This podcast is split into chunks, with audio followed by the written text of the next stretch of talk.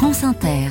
Le 7-10 sur France Inter. 7h20 en toute subjectivité ce matin avec le directeur de la Fondation pour l'innovation politique, Dominique Régnier, bonjour. Bonjour Nicolas Demorand. Ce matin, Dominique, vous nous parlez de l'élection présidentielle russe.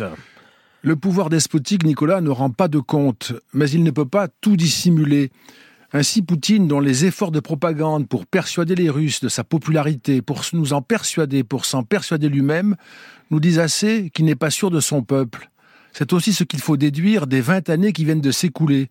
Elles ont été marquées par une incessante surenchère autoritaire. La raison d'être de Poutine, si je puis dire, était de contenir le processus de démocratisation qui, après avoir gagné l'Ukraine, atteignait la Russie. Et cette évolution ne continue pas en Russie. Elle se poursuit malgré tout, je crois, comme le montrent les hommages rendus à la mémoire de Navalny, en dépit des risques encourus, comme le montrait déjà la journaliste Anna Politkovskaya, assassinée en 2006 pour avoir critiqué le régime, notamment sa, sa corruption systématique.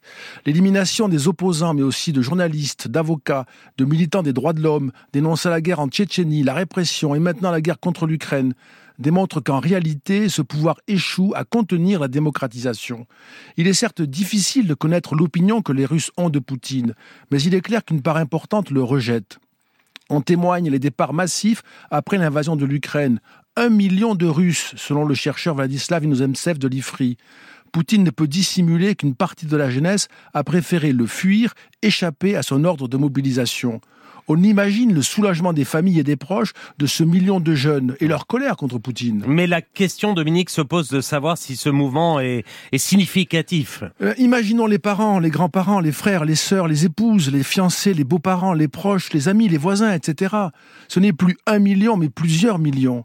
Et il faudrait ajouter ceux, certainement plus défavorisés, qui n'ont pas su ou pas pu se mettre à l'abri, qui sont contraints d'aller au front.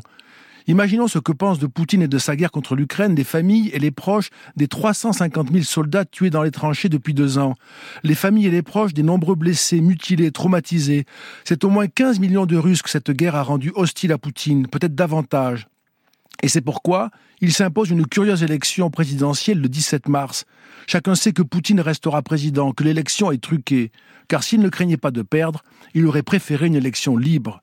Voilà pourquoi Poutine contraint de s'engager dans une élection pour paraître réélu, euh, mais sans concurrent pour ne pas risquer d'être battu. Dominique Régnier, merci.